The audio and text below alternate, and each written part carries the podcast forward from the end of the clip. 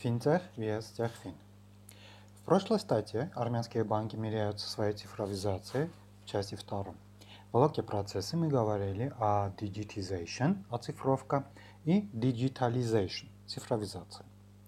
Давайте посмотрим, как они связаны с финтехом и техфином.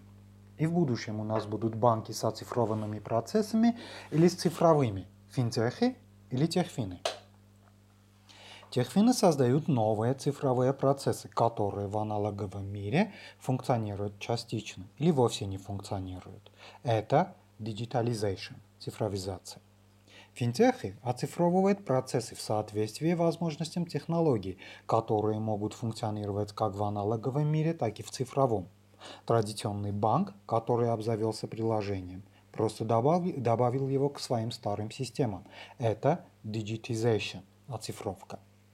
Цифровой банк строится с нуля и активно задействует современные интернет-технологии. Он совершенно иной. Возможно, лучше всего это можно проиллюстрировать на примере крупного банка.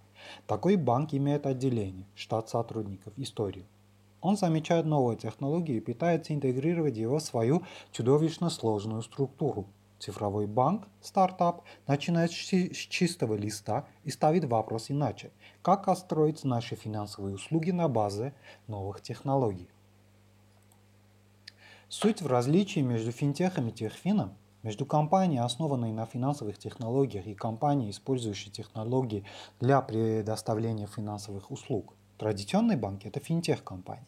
Финансовая компания видит технологию, пробует вписать ее в уже существующие структуры и процессы. Стартап – это техфин-компания, берет технологию и на ее основе создает продукты для финансовых рынков и структур.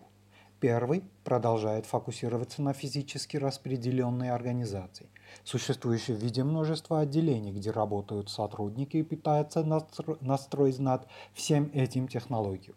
Второй начинает с цифрового распределения данных в интернете, а затем определяет, нужны ли ему для работы офисы и сотрудники. Это совершенно иной подход к проблеме, и большинству банков он недоступен поскольку у них в руководстве нет никого, кто мог бы принимать дерзкие решения и произнести «а король-то голый».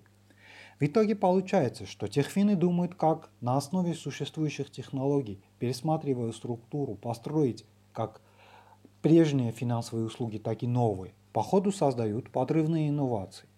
Финтех компании думают наоборот, как можно использовать технологии в уже существующей структуре компании услуг. По ходу создают поддерживающие инновации.